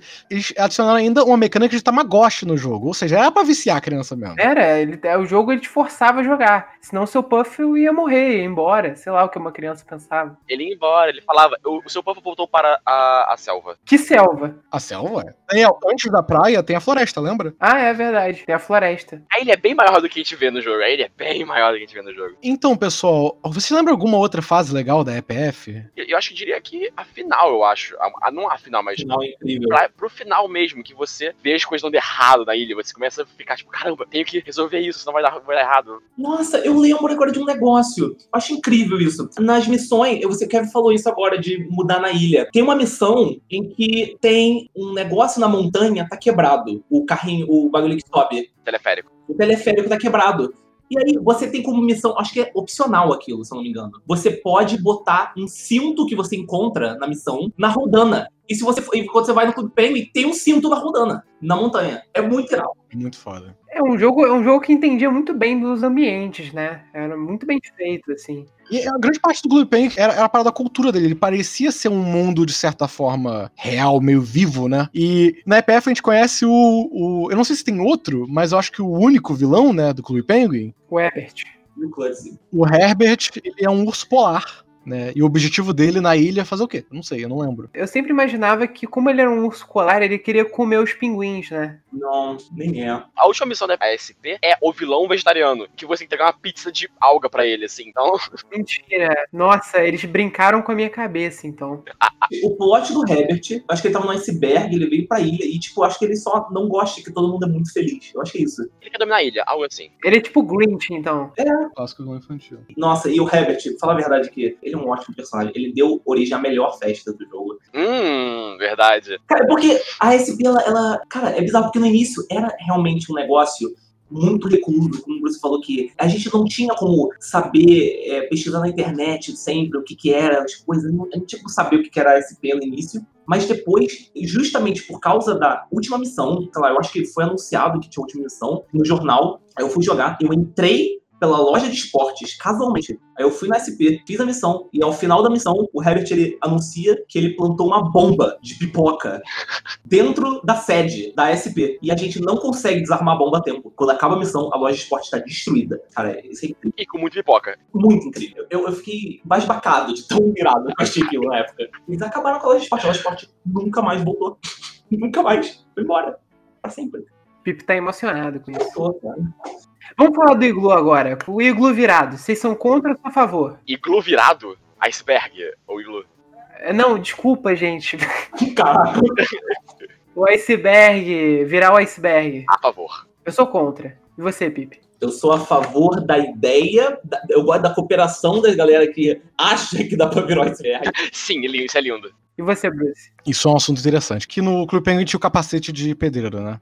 Isso. E com de pedreiro, quando você usava um emote, não sei se era dança, era dança. É. Você poderia usar a broca. E todo mundo achava que o- você conseguia virar o, o iceberg, que era uma das salas secretas originalmente, né, do Clube Penguin, que quando você vai no mapa, as coisas faziam um pop-up quando você passava o mouse em cima. O iceberg não fazia isso. Então você só clicava nele e você magicamente ia pra essa sala secreta, que nem todo mundo sabia. Outra coisa incrível de você descobrir no Clube Penguin, né? O Clube Penguin tinha muito disso, de exploração. Então esse era um dos grandes rumores, né? Como o Clube Penguin tinha essa meio que essa cultura de, de ser algo especial e, e um universo existente, a gente tinha rumores de coisas que podiam acontecer ou não. E ajudava muito que a gente era criança, né? A gente acreditava mais que essas coisas possíveis. Esse mundo era quase real pra gente. A gente não pensava que era um programador, a gente pensava que era tipo, tá, talvez exista essa. A gente consiga virar iceberg, não porque alguém programou que era possível iceberg. Não, porque eu tô usando a broca aqui, se muitas pessoas usarem, vai virar. É, mas os programadores também são inteligentes. Eles sabiam que o pessoal gostava de usar a broca no iceberg, e eles faziam que quando tivesse uma certa quantidade de pessoas usando a broca, o iceberg mexia. Ele ficava tremendo, mas não virava. Mas teve coisas que foram adicionadas depois. Depois, sim. Depois. Vocês já viram um iceberg? Não faz sentido ele virar. Ele tem uma camada debaixo d'água muito grande. Eu- não faz sentido nenhum. Joguei hoje um pouco do jogo de DS e achei maneiro. O, o Vingança do Ebert, o nome do jogo. O jogo ele continua a lore de espião do, do Clube Penguin. Ele tem os minigames legais, que são parecidos com os jogos de Clube Penguin. E é basicamente novas fases de missão, mas nada excepcional. É legal porque antes, quando existia o Clube Penguin, ele tinha uma conexão direta com o jogo. Então as moedas que você ganhava em missão, você ganhava no jogo. Existia um compartilhamento do DS com o jogo do Penguin, que é o que na época me parece um pouco revolucionário, assim. É. Bem avançado. É, já que a gente tá falando da EPF e da lore, tem uma coisa interessante, né? Que eram os personagens do Clube Penguin, né? Tinha o, o, o Rock Hopper, né? Que a gente já comentou aqui, que era o pirata que de vez em quando aparecia na ilha, né? As festas. Nossa, a coisa quando você ia no telescópio e via chegando aí. Cara, eu lembro a primeira vez que eu vi, eu olhei o telescópio e o Rock Hopper tava chegando. Eu fiquei, meu Deus. É, isso era maneiro. O Rockoper já bateu o navio dele. Ele já bateu, né? Ele teve evento, salvar o Rockhopper, sim. Sim, É, e tinha outros personagens. Lembra aí? Teve o tio Gary, né? Do, do- que era o cientista da. da- tinha a Tia Ártica. Ela escreve o jornal, né? A tia Ártica, ela escreve o jornal. Primeiro jornal que eu li na minha vida. A tia Ártica era que tinha uma interagia, de certa forma, constantemente, porque ela escrevia o jornal, né? Sim. Sim. Tinha o. Qual é o nome do cara muito maneiro da EPF de óculos escuros? Jetpack Guy, Jetpack Guy. Tinha o Rookie, que é o outro da PF. tu é meio que o atrapalhado. Tinha a Dot. Tinha o Dot, a Dot, isso. A Dot era tipo a elite da EPF, assim, que a gente conhece ela na última missão da SP. Ela foi importada do jogo de DS. Uhum. Com tudo isso, todos os personagens, como a gente falou, o Clube Penguin teve umas ótimas adições, né, com o tempo. Uma grande, que eu lembro bastante, tinha uma. Eu não lembro qual é o nome do, da sala, mas de uma das salas tinha a loja de pet e a pizzaria. Era vaso. Tá. Era vazio no meio. E era um, um beco no meio, né? Era uma- um negócio. E aí ficou em construção. O que, que vai ser construído ali? Eu lembro que eu fiquei muito curioso. É, e no final foi o teatro, que é uma sala muito legal. É a sala mais interativa do jogo, eu diria, né? Com certeza. Principalmente pelo fato de ter o script. E, bem, teoricamente, era pros pinguins, né? Encenarem de novo tudo. Com as fantasias que ficavam à venda. Não, você só, você só ia pro painel de efeitos e clicava em tudo que você quisesse. Então, a realidade é essa. No mundo ideal, O ideal era fazer a peça. É, tinha peça, e a peça mudava, né, com o tempo. E era muito legal. E tinha o catálogo do teatro, que eram as roupas de teatro, que eram as roupas mais loucas do Clube Penguin normalmente, né? Que era roupa de alienígena, era roupa medieval, e deu uma aumentada, assim, no potencial de, de caracterização desse personagem, né? Eu diria. E aí, teve um outro update. E esse update, eu diria que, na minha opinião, que eu me lembro, foi o último grande update. Lembra quando eu falei que no mapa tinha o iceberg, que era uma das fases secretas? Tinha outra fase secreta. Você não podia ver ela. Mas se você clicasse nas montanhas, ao fundo da ilha, você ia para um templo, um dojo, um dojo vazio. E aquilo por muito tempo eu ficava curioso o que, que era aquilo. É, parece bem o dojo do Matrix, né? Parece, parece. E aí, 2003, 2009, 2009, pelo visto aqui, não lembro exatamente quando foi adicionado isso. Mas eu lembro que teve um evento antes, que era o Sensei cavando. É, Dig Out the Dojo, eu tô vendo aqui em 2008. Eu acho que foi por volta disso que lançou o Dojo. Que o Dojo teve um, um makeover, né? Virou realmente um lugar pra você fazer suas artes marciais. O que, que é a arte marcial no, no Penguin? Quem, quem quer falar sobre isso? É, é, bo- é bola de neve, bola de água e molho quente. É pedra, papel e tesoura com mais passos. São cartas com números, e aí o maior número ganha. E aí tem cartas especiais, com poderes especiais, que às vezes que faz com que cartas de número menor ganhem, ou que. Era um jogo de carta misturado com papel tesoura. Era bem simples, só que adicionava um nível novo. Não era só um minigame, era outra maneira de você se mostrar. Por quê? Era a ranqueada do Penguin. Era a ranqueada do Clube Penguin. E você vê que adicionaram ranqueadas no Clube Penguin. E eu acho essa ideia muito louca, ter ranqueada no Clube Penguin. Eu lembro que eu nunca me aprofundei muito, eu não achava tão legal, achava extremamente chato, na verdade. Mas eu achei que deu uma mexida, assim, trouxe mais gente. E o Dojo virou um lugar clicável, né? Virou uma, uma nova sala. Uhum. Ele adicionava coisas novas pro, pro, pro Clube Penguin. E o jogo se renovava, era muito bom. Eu diria que depois de, de 2008, as coisas começaram a piorar um pouco. Não, 2009 tava tudo certinho ainda. Ai, não, Não, que isso. não, 2009 também deve tudo certo, meu irmão. É, mas não estavam. revo- Não revolucionário. Tudo bem, tudo bem. É, as festas eram ótimas ainda. Tinha a festa reciclagem, que um tema chato pra muitas pessoas. Odeio. Foi legal. Nossa, não foi não, cara. Desculpa. Não, mas assim, o, jo o jogo ele tava mais estático, mas ele tava interessante, assim, não, não tava perdendo a linha. É, ele não tava acelerando, ele só tava continuando. Ele tava continuando. E não era legal, era divertido. Muita gente também começou a jogar. Virou aí em 2009, 2010 pra frente, na verdade. Virou a época em que todo mundo jogava, era um negócio comum. E as conversas nas mesas de criança perguntavam: você é assinante? É, qual a sua faixa? É, existia bullying quem não era assinante, cara. Era realmente um bizarro. É, perguntava sobre o Cardjitsu, perguntava das, das faixas, né? Cara, Clube Penguin, depois que o Bruce falou desse ranqueado aí, eu percebo que é um jogo hiper à frente do seu tempo. Porque criou o controle parental, que a gente tá vendo aqui, que era o negócio de limitar o que você tá falando, limitar palavrão, isso é uma espécie de controle parental. Eu não diria que ele criou, mas ele popularizou essa ideia, eu acho. É, criou o ranking, popularizou também esse negócio, eu jogava muito repetidamente para ganhar ranking. Ele era um jogo que não abusava das moedas, né? Você pagava assinatura, você conseguia jogar bem, não tinha muita propaganda é, nas laterais do jogo, né? Na frente era um jogo mais clean. Pra época era uma coisa muito boa, assim. Lembrava um pouco Coelho Sabido, na verdade, mas só que MMO. Eu queria mencionar uma coisa. Já que a gente começou a falar de anos, a gente pode mencionar, acho em 2009. Eu acho que pode falar 2011, porque em 2012 foi quando começou a ficar estranho. Mas em 2011 teve uma festa muito boa que eu acho que foi também o início dessa ideia de começar a desvendar os mitos. Porque no início de 2011 foi quando teve a festa de expedição para a selva, ou né, para a área selvagem, em que lançou o Puffle Marrom. Em que até esse momento o Puffle Marrom era um mito, assim como o Dourado. O Puffle Marrom e o, e o arco-íris, né? O Puffle Marrom era o Puffle em tese que estava preso no relógio, porque tinha um relógio, um item tinha um cabelinho de Puffle nele. Então o povo teorizava que era o Puffle preso. Então, 2011 foi quando começou essa quebra de mitos, e 2012 quando começou a ficar estranho o jogo. É, porque eu não lembro se surgia só do, da fanbase, assim, dos jogadores, da, Era. da user base do, do jogo. Porque tinha. vamos, vamos lembrar de alguns mitos. O iceberg virar, Aham. tinha o Puffle dourado. Isso- Mas isso foi culpa do CP mesmo, né? Porque ele tinha a peça do Puffle Dourado. Tinha o- a quest for the Golden Puffle. Então, E isso é no, na EPF, né? é, é isso? não, no teatro. No teatro? Ah, é verdade. A peça do Puffle Dourado. Eu não lembro se o Puffle roxo é original, o Puffle roxo foi adicionado também. Não acho que tinha muito mito nele, não. Mas tinha do Puffle arco-íris. Tinha. É, tinha mais algum mito? Vocês lembram de alguma coisa? A árvore roxa. A árvore roxa Foda-se. Essa, graças a Deus, foi o único que não virou verdade, assim. É. Porque, cara, a árvore roxa é literalmente, você vai na mina, tipo, do lado de fora da mina, e no fundo só tem uma árvore mal pintada, cara. e parece uma árvore roxa. É só um sprite meio zoado. Só. E aí criou a teoria. Ah, outra teoria também. Na. Ai, meu Deus do céu. Na cabana lá na. Ai, meu Deus do céu, na estação de esqui, mano. Tem um, um espelho em cima da, da fogueira, e aí parece uma sombra de um ninja. Isso aí também tem essa também. Essa eu não, essa eu não lembro, não. É, também não. Tem, tem. Não, então, mas tem, tem histórias que tem gente que não nem ouve. Não, assim. e tem história que eu acho que imagino que vai de escola pra escola, né? Na, na minha tinha o do pinguim de gelo, coisa que. Isso, eu ia falar isso. Isso. Fala, fala. Eu ia falar disso. Ah, tinha um mito que existia um pinguim de gelo no jogo. Não, mas existia em tese porque era um item de glue. Que era um- uma escultura de gelo que era o pinguim. Cara, é impressionante como criança não consegue interpretar as coisas, né? É. É uma escultura de gelo, não, existe um pinguim de gelo.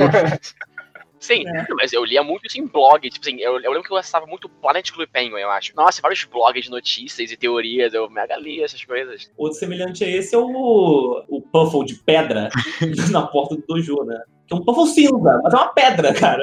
Só esculpido. E eu lembro que quando eu era criança, uma criança burra, né? Já, já viram pelo meu nome o Clube Penguin. Eu acreditava em vídeos do YouTube Hum, onde era o destruindo o Clube Penguin. Hum, Onde o cara pegava programas de edição de vídeo, assim, de, de coisa, e ele botava, tipo, bomba em cima do Clube Penguin e ficava, tipo, marcado, queimado, só que era muito mal feito.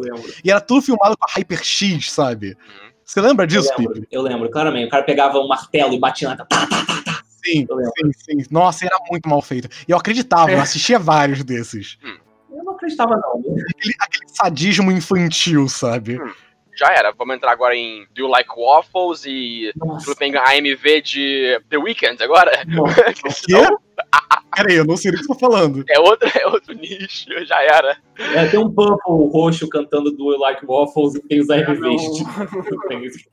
Perfeito. Tem muita AMV, é muito bom, porque é muito mal feito e é lindo.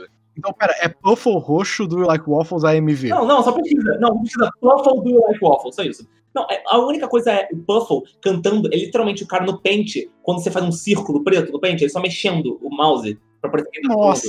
É horrível. É lindo. E outra coisa que eu queria perguntar. A gente falou que a ASP virou a EPF, né? Por que isso aconteceu? Então, eu falei, o, o- a SP foi destruída. A ASP foi destruída. Ah, a bomba, né? Você falou, a A ASP foi destruída.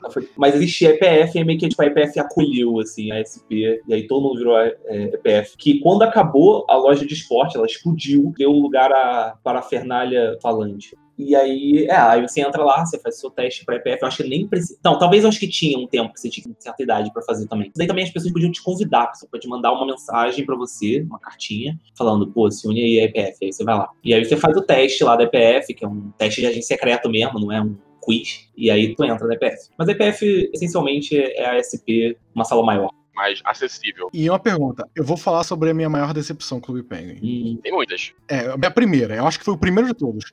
Foi na EPF onde você não conseguia mais acessar as missões.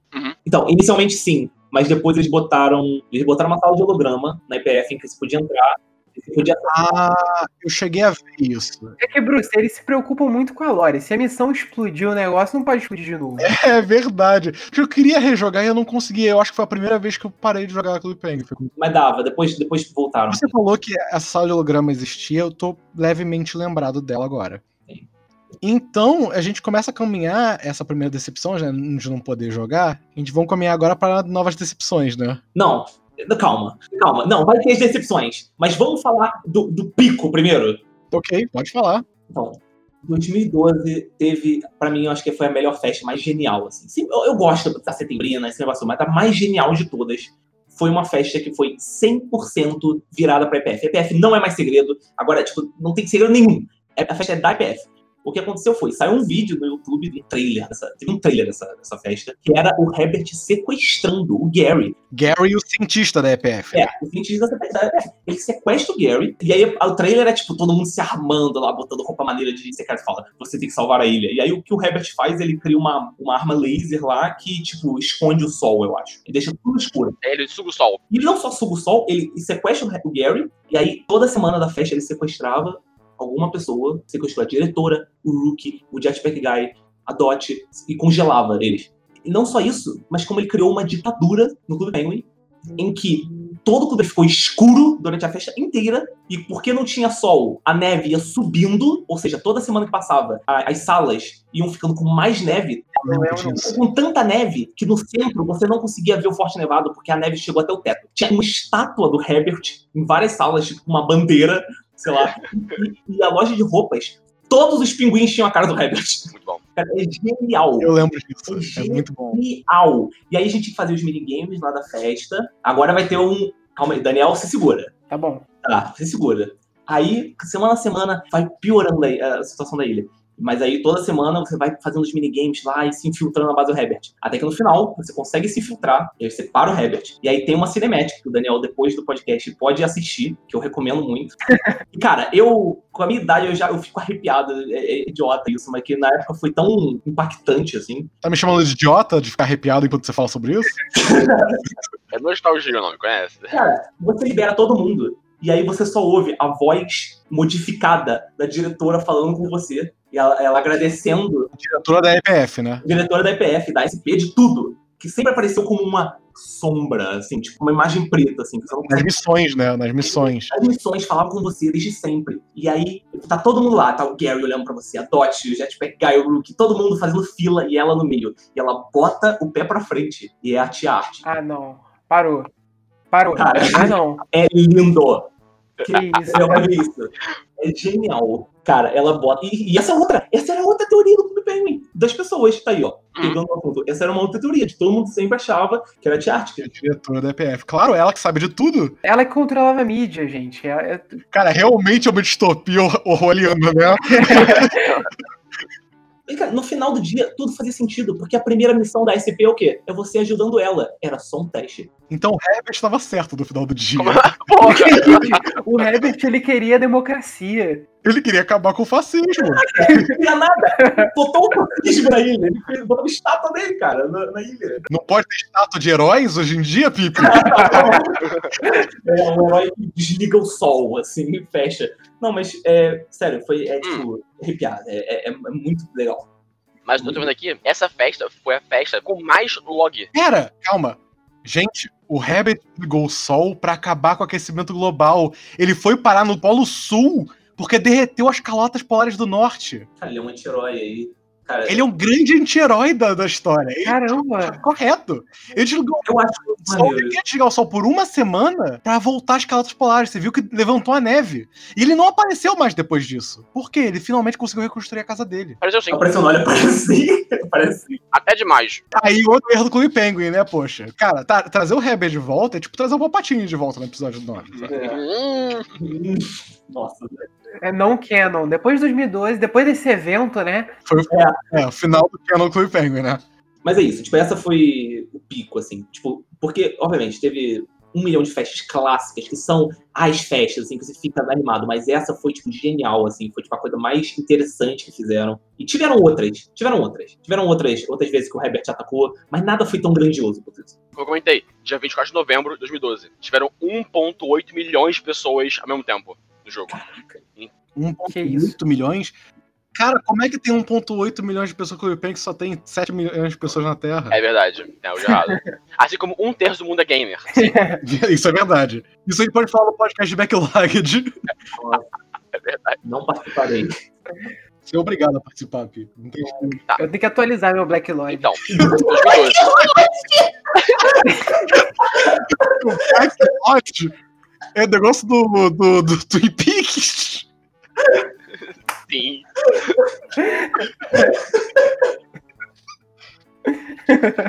Por favor, deixa isso no podcast. Por favor, deixa. Então, 2012 é o ano do ápice e o ano também da queda. Porque foi em 2012 que teve Marvel Super Heroes Takeover. Ficou na Marvel, patrocinou o Clube Penguin, fazer propaganda. E teve um evento inteiro só dedicado, tipo, ao Homem de Ferro, Thor. Olha, eu vou falar, eu dou graças a Deus que eu não vi esse evento. Eu não dou graças a Deus, na verdade é graças ao diabo, porque eu descobri o LoL, aí eu parei de jogar Clube Penguin. Eu nunca vi esse evento, então obrigado, capeta, por ter feito isso comigo e não ter visto o fim do meu grande amigo Clube Penguin. Não viu o Nick Fury. Nick Fury em Clube Penguin. Você não viu a roupa do Killer Croc inteira? Peraí, peraí. Killer Croc não, né, porra? Não, era do escorpião. Ah, não, que eu lembrei do Verde, era do vilão do Homem-Aranha lá, o escorpião lá. Nossa. O cara, os pinguins tinham um dedo, cara. Os pinguins tinham um dedo. Que filme do Clube Penguin, mano. Olha o Hawkeye com o dedo. Cara, mas. É, tipo, acho, acho que a lore é que caiu um meteoro na, na ilha. Te- Teve agora duas ou três vezes esse esse evento, então não foi só uma vez. Nossa. E qual foi o grande problema do evento da Marvel? Além dos pinguins terem dedos e aparecer o Nick Fury na. Porque não tem substância, não tem amor. Você joga o Clube Penguin, não é pra ver o Nick Fury, entendeu? Você joga o Clube Penguin porque tem a festa setembrina, porque tem a festa de Halloween, com roupas clássicas. Não é a roupa do Hawkeye, entendeu? Eu, eu quero ver, eu quero ver o Gary com alguma invenção, não quero ver o Thor roubando um banco no roleplay da pizzaria. O meu cientista favorito é o Gary, não o Tony Stark, entendeu?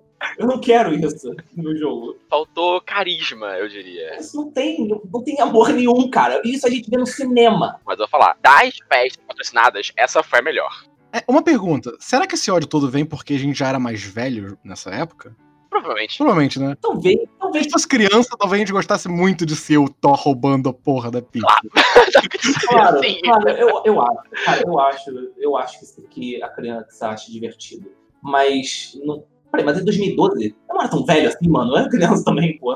É, ah, é 12 anos, 12, 13 anos. É, não, é, não acho que é muito por isso, não. Acho que ficou ruim mesmo. Bem, eu, eu acredito que tem gente que gostou. Claramente teve gente que gostou, que todo mundo tava vestindo a roupa do Nick Fury na rua, entendeu? Mas, tipo, Na rua. É, entendeu? O pessoal gosta, o pessoal gostou. Mas, cara, mas não é Clube Penguin, entendeu? Não é. Não tem amor nenhum nisso. E não só na festa, nessa festa. Teve diversas festas, assim. E, e o pior, quando começaram essas festas, o Clube Penguin resolveu ter uma ideia fenomenal, que é aumentar o tempo das festas. Fenomenal de uma maneira irônica ou não? Irônica, por quê? O Clube Penguin, a gente jogava, era. Grande parte do tempo era ilha normal e aí tinha uma semana, duas de festa. Virou só festa, né? Uma hora. É, não, aí chegou uma hora em que o Zootopia ganhou três meses de festa. Nossa! Três meses. Ah, não. Eu não tô brincando.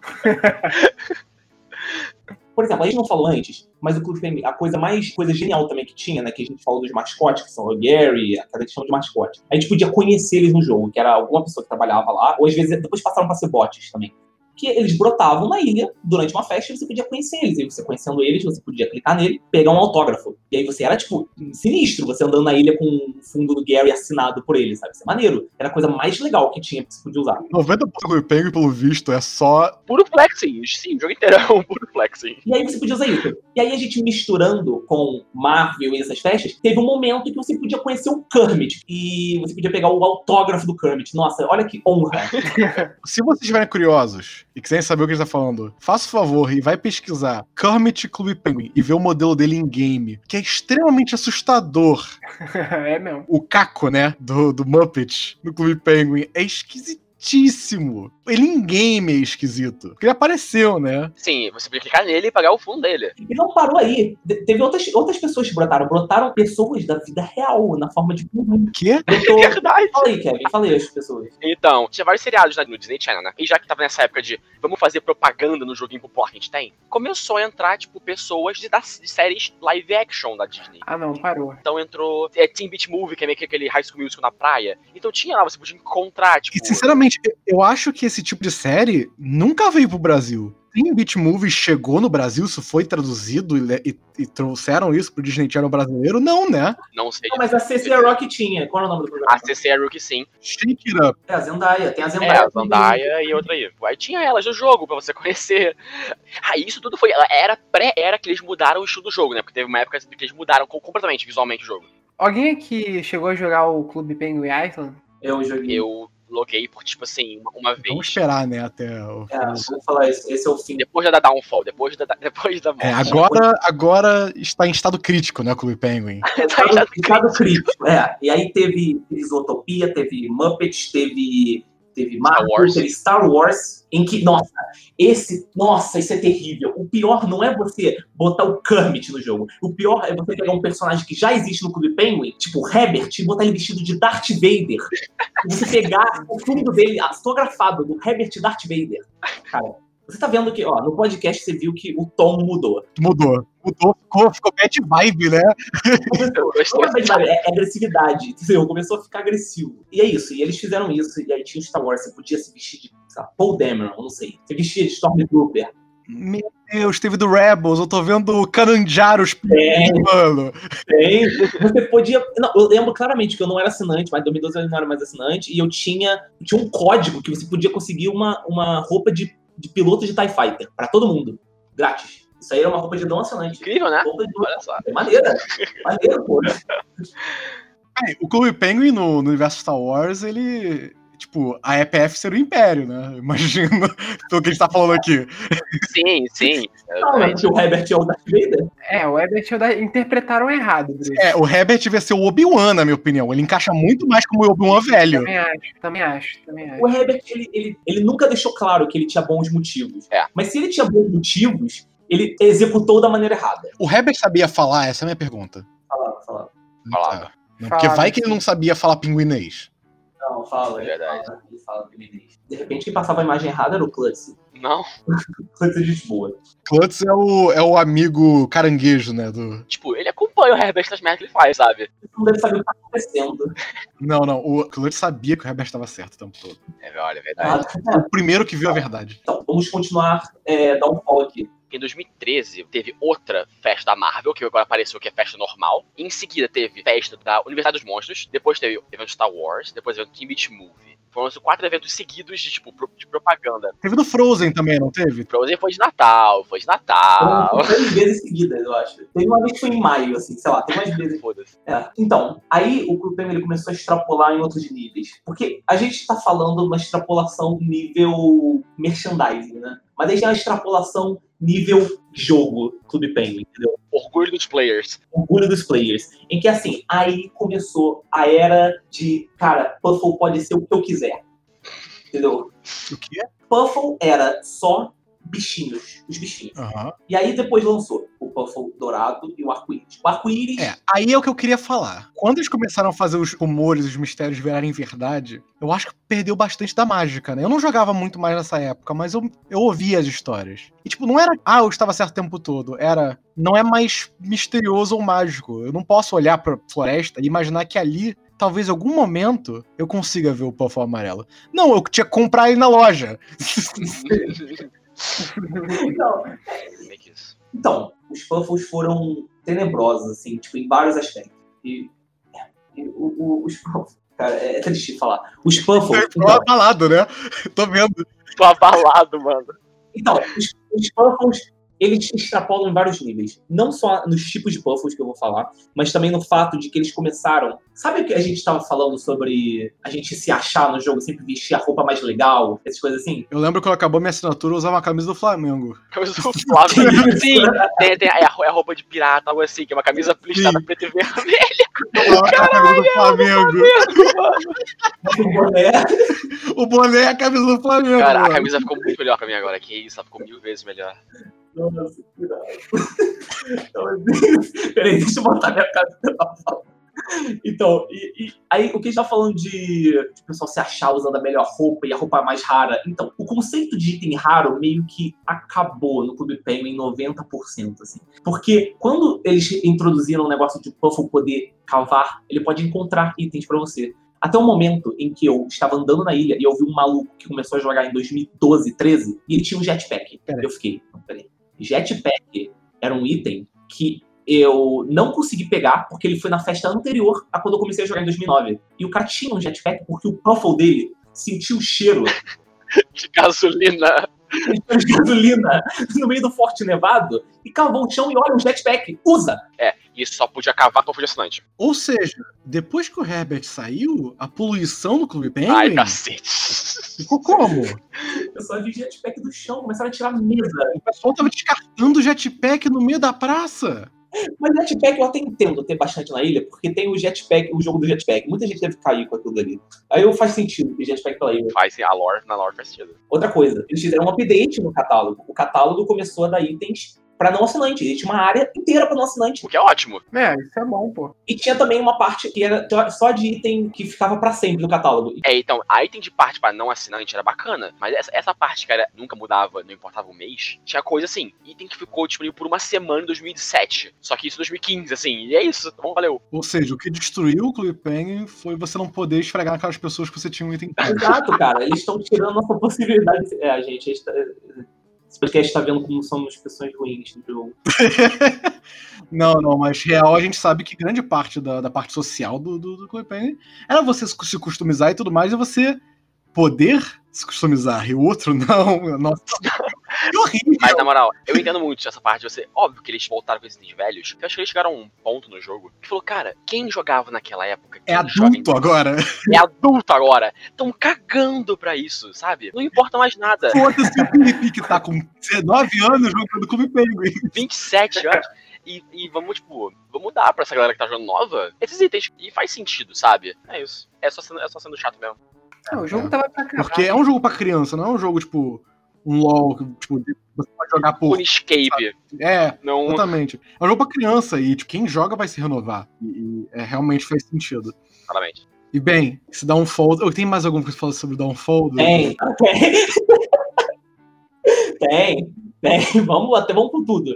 Não, eu falei dos Puffles, peguei tudo do chão e Puffles. Ah, é, começaram a extrapolar em que Puffle não é só mais Puffle. Puffle é o que você quiser agora, sua imaginação não tem limites. Daniel, se você não viu isso, é melhor você se segurar, tá? Daniel, não sei se Daniel tá acordado. Eu tô escutando, tô nervoso. Então, agora tem Puffle cachorro, Puffle gato. Pode pesquisar, pesquisa. é curse. Ah, é curse, pode pesquisar. Tem Puffle cachorro, Puffle gato, Puffle cervo, Puffle, sei lá, lobo, Puffle unicórnio, guaxinim. Dragão guaxinim, Nossa! fantasma, Nossa! fantasma, Dinossauro. alien, morcego. É, o fantasma é legal. O fantasma é legal. Morcego, Dinossauro! dinossauro, dinossauro, tem tudo. Tem pofo de tudo. Pode pesquisar. Pesquisei. Alien Puff, sensacional. Tem o Olaf, tem o Olaf, tem o Olaf. Puffo Olaf. Puffo Olaf. Adoro o Olaf. Pesquisei. Cara, Puffo Olaf, mano. Puffo Olaf. O Olaf é muito bom. E era de graça, ou seja, tinha uns 20, porque era maneiro. Então, nesse caos de Puffle, no, caso, os primeiros a lançarem, realmente, acho que posso estar enganado, mas foi o Puffle, Unicórnio, Cervo e Guaxinim. Eles eram os Puffles selvagens da floresta. Junto disso, lançou uma sala nova. Essa nova tinha um Sasquatch. E que a lore dele é que ele sempre esteve na ilha. Tipo, ele sempre viveu na ilha e que ele tinha o chapéu da Beta. Então, assim, óbvio que não foi, tipo, nada demais, porque realmente ele não fez nada no jogo. Ele só ficava sentado no meio da, da floresta, te vendendo. era só um tráfico de bicho que você comprava dele. Eu falei pro Kevin, é pros velhacos gostar do cara com beta red. Não, eu quero deixar claro que o Penguin é incrível. É, eu creio que o Penguin é incrível, é muito legal, mas que falar das coisas ruins que infelizmente não foram tão boas assim, né? Em que, tipo, antes de falar da ruína, eu vou falar de uma coisa, que é uma coisa clássica do Clube Penguin, e pra mim é terrível. Edição de Iglu. Ah. Desde sempre, no caso, né? Desde sempre. Os móveis da Hitbox é horrível dos iglus. É tipo, tudo bem, dá pra fazer um negócio maneiro. Mas, tipo, é muito limitado. Por exemplo, um clássico aqui que eu anotei: tapete ilusão de ótica. Sabe aqueles pedaços de papel assim que você segura e você bota de um em cima do outro, parece um que é maior que o outro, você bota embaixo que é Ah, sim, sim, Então, sim, sim. tapete era assim que funcionava. Uhum. Você bota um em cima do outro, um é menor, aí você bota embaixo é maior. Eu não, eu não gostava, não. E, e, e a última coisa aqui, que foi a mudança de visual no jogo. né? Uma coisa que eu tenho é elogiar. Claro que a mudança visual no jogo perde todo o clube que a gente conhecia, né? O centro, os prédios mal desenhados, assim, não mal desenhado, tipo, os clássicos. Sim, sim, sim. Que tem todo aquele estilo visual mó diferentão, né? Isso. Uhum. Eu, eu, eu, tava, eu tava vendo a imagem daqui eu tava tipo, nossa, realmente, era feio. Era feio. Mas é charmoso demais. Era único. Não era tipo clean, não parece que você tá vendo uma parada tipo genérica. Você tá vendo o Clube Penguin, aquela parada parece que foi desenhado do Paint, aquela parada. Foi, tudo foi feito no, no Flash Art. Sim, sim. E, e esse, esse estilo de visual eu achava tão legal. Eu achava muito legal. Mas eu acho que conforme foi passando o tempo, eu acho que não é todo mundo, né, que vai se atrair. A gente se atrai porque a gente jogou na época. Mas o pessoal que foi anos depois continua, o pessoal não vai se atrair por aquele bagulho. Ah, com certeza. Ah, principalmente hoje, né? É, E quando o Lane, eu lembro do Lane mostrando, foi no, no vídeo lá de 2012, eu não sei quando ele, ele falou do futuro do Clube Penguin, passa tipo um bando de tela de várias salas, tu, tu, tu, tu, tu, uma atrás da outra, no final do vídeo. E eu olhei aquilo e fiquei tipo, cara, isso é lindo. Não, eu acho, eu, eu prefiro jogar uma versão do jogo antigo, mas eu acho bonito. o, o novo e eu acho legal. Novo, claro que é lindo. Eu acho bonito, eu acho uma boa adição. Mas perdeu um pouco da, da imagem, né? Da, da, da cultura Clube Penguin. É, né, mas, da- mas eu acho que isso quem mais importa é o pessoal mais antigo mesmo. Acho que o pessoal de É, não é. liga muito. Aí volta o que a gente acabou de falar, né? Da player base renovando, de roupa, de visual. Tem que mudar mesmo, sabe? Tem que ficar estático é a pior coisa possível. Então, E eu acho que a gente no final agora chega na pergunta, né? O Clube Penguin piorou ou a gente cresceu? os dois. Os dois. É, os dois. os dois. Eu acho que a conclusão do podcast é os dois mesmo. É. Os dois. Mas vamos chegar aqui pro momento final, né? Eu acho que a Disney e os desenvolvedores do jogo olharam pro como é que tá videogame hoje em dia, como- onde é que as crianças mais jogam hoje em dia. Em 2017 eles fizeram a decisão. Fechar o Clube Penguin, né? Por quê? Porque ia lançar o Penguin Island, o que supostamente seria o substituto do Clube Penguin, um jogo de celular. Uhum. É, eu não joguei, eu não sei como esse jogo é, mas em 2017 o Clube Penguin foi fechado. E nunca mais a gente pôde jogar Clube Penguin. Mentira! Claro, uma semana depois já tinha um milhão de Clube Penguins abertos. É, Nem uma semana. é, é, o Clube Penguin existia, e já existia servidores privados de Clube Penguin, né, gente? É, não, já existia coisa muito antes do Clube Penguin fechar. Óbvio que popularizou quando fechou. Mas antes existia, tipo, servidor com ah, roupa custom da Vans, fundo de anime, café do Starbucks na tua mão, sabe? Ah, e sem contar que você não precisava ser assinante, né? Já era um grande passo. Eu acho que o- a razão de ser desses outros clubes penguins era essa. A coisa mais legal é de falar sobre esses Clube Penguins que vieram depois. Mas Vamos falar sobre Penguin Island, né? eu quero falar do Penguin Island, que eu joguei um pouco, eu me inscrevi pro beta lá, eu joguei. Eu acho até que eu tinha o chapéu do beta, não sei. Então, é, o Clube Penguin parou, eu imagino que a player base deve ter diminuído muito. O formato do jogo não funciona mais. Funciona. É que criança hoje em dia joga muito no celular. E realmente parece algo que faz sentido, né? Passar o Clube Penguin pro celular, porque é onde as crianças estão jogando agora. Mas eu não joguei o jogo pra saber, mas não deu certo, né? Nossa, morreu muito rápido. Cara, o Clube, nossa, o Clube Penguin, cara, o Daniel tanto falou aí negócio de ser assinante, sei lá. Cara, o Daniel, você não ia acreditar, cara. Você entra no jogo, eu entrei lá.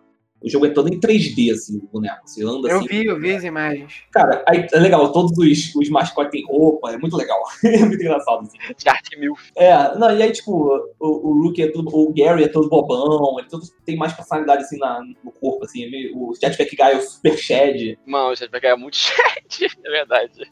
E aí, tipo, mas aí você vai jogar o jogo, cara, não dá pra fazer nada, cara. Qualquer coisa que você encosta no jogo aparece uma tela pra você pagar. Qualquer coisa, e eu não tô brincando. Eu não tô brincando, cara. É tipo, não é tipo eu, eu falar de brincadeira, não, Clube Penguin, não, tipo, tem muita coisa. Mas no Clube Penguin você podia jogar todos os jogos. Esse não tinha jogo que você não conseguia jogar. Cara, é, é o que eu falei no começo do, do podcast, né? Que se fosse feito hoje em dia Clube Penguin, seria extremamente monetizado. Paywall atrás de paywall, sim. Mano, foi paywall completa. Não era paywall, era tipo, A muralha da China, foda-se. é uma piada, mas não, cara, é isso mesmo, é, tipo, é, é terrível.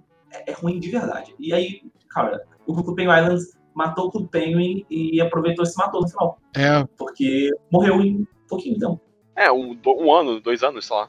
mas como o nome desse podcast aqui é sobre a vida, a morte e a ressurreição de, de Clube Penguin, que agora Clube Penguin ainda vive, né? Vocês que sabem mais sobre isso. Uhum. dessa forma, quando anunciaram, né, que o CP ia fechar, óbvio, voltou os olhos pro jogo. E, tipo, vi gente no Instagram comentando sobre, nossa, o Ciclo Pig vai fechar, já quando era criança, porra, aquecimento global, causando isso.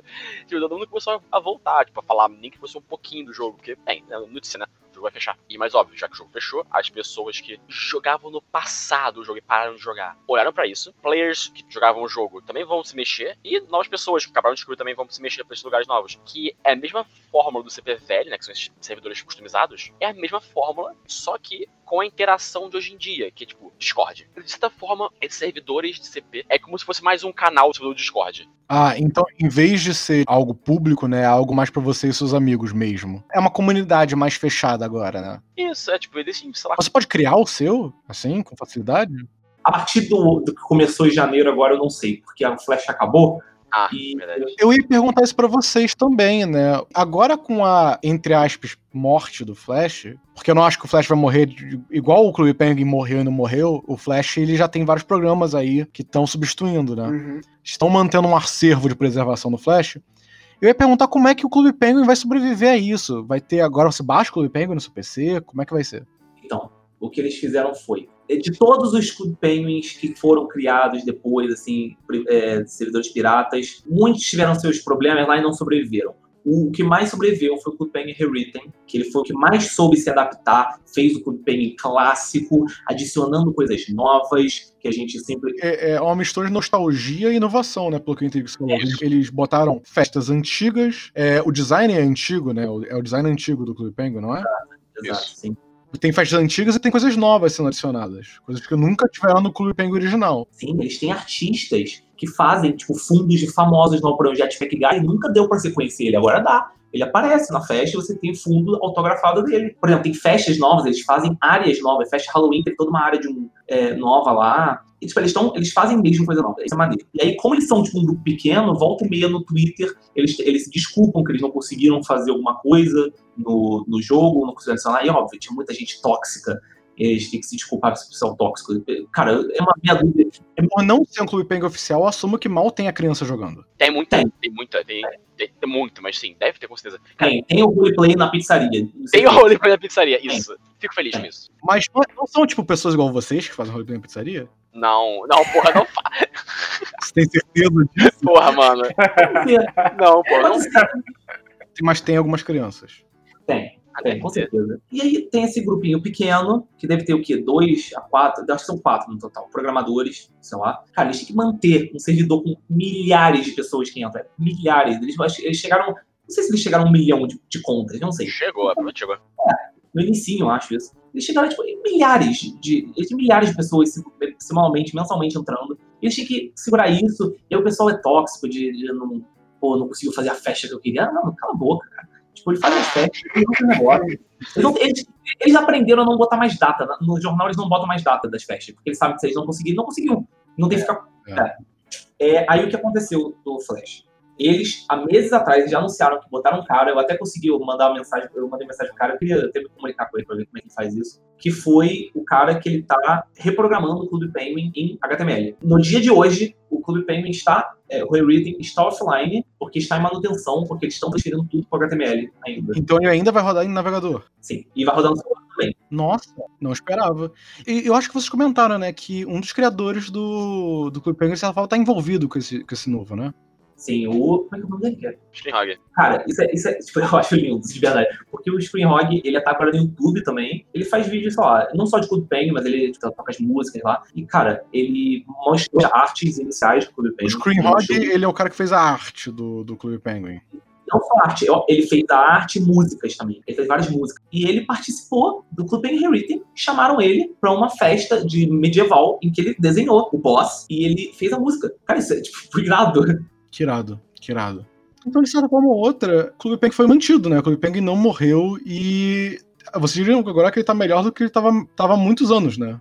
Sim, eu vou esperar de verdade que sobreviva da HTML. Tomara, porque pode acontecer qualquer coisa, vai que não sei, vamos torcer pra que dê tudo certo. Mas senão vai sobreviver pra sempre, eu espero. Cara, que bom. Sinceramente, que bom, porque eu acho que o Logan merece continuar vivo. É triste ver a morte dele, é triste ver a Disney desistindo do, do que ele era. Mas, como a gente falou, o Clube Penguin era muito forte numa parte, né? Que era a cultura dele, a, a maneira que a gente era social um com o outro. E, de certa forma, foi isso que manteve o Clube Penguin vivo, né? Não foi o desenvolvimento dele, não foi as propagandas, não foi o dinheiro. O que realmente acabou mantendo o Clube Penguin vivo foi esse senso de comunidade. Eu acho, de certa forma, isso muito bonito. É um jogo de, de, de criança, né? Que eu acho que marcou muita gente aí. Eu espero que viva por muito tempo e eu espero que o, esse Rewritten seja o que a gente lembra. Eu não cheguei a jogar ele, mas a gente pode jogar. Peraí, uma pergunta importante pra saber se eu vou jogar ou não. Vocês sabem o que eu vou perguntar, não sabe? Tem camisa do Flamengo? Isso eu assumo que tem. Né? Mas é, a minha pergunta importante é: eu posso jogar as fases da EPF? Claro. Pode. pode. Meu Deus do céu, vamos jogar todo mundo isso agora.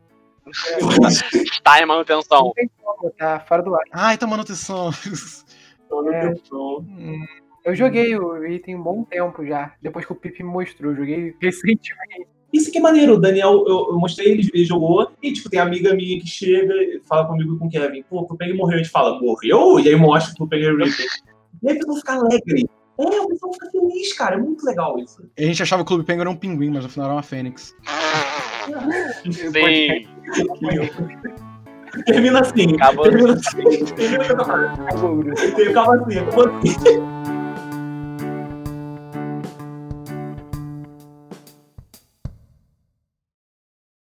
E, Pipe, só vou te falar uma coisa, você não precisa ficar se mutando, beleza? Eu sei, eu sei, eu, eu- eu sei, eu sei, tô ligado. Eu creio. pensando com ruído, com ruído de fundo. Não, não tá, não tá. Mas eu consigo deletar o ruído. Quem tá me ligando? No meio da gravação. Alô? É o Billy Boy. Alô?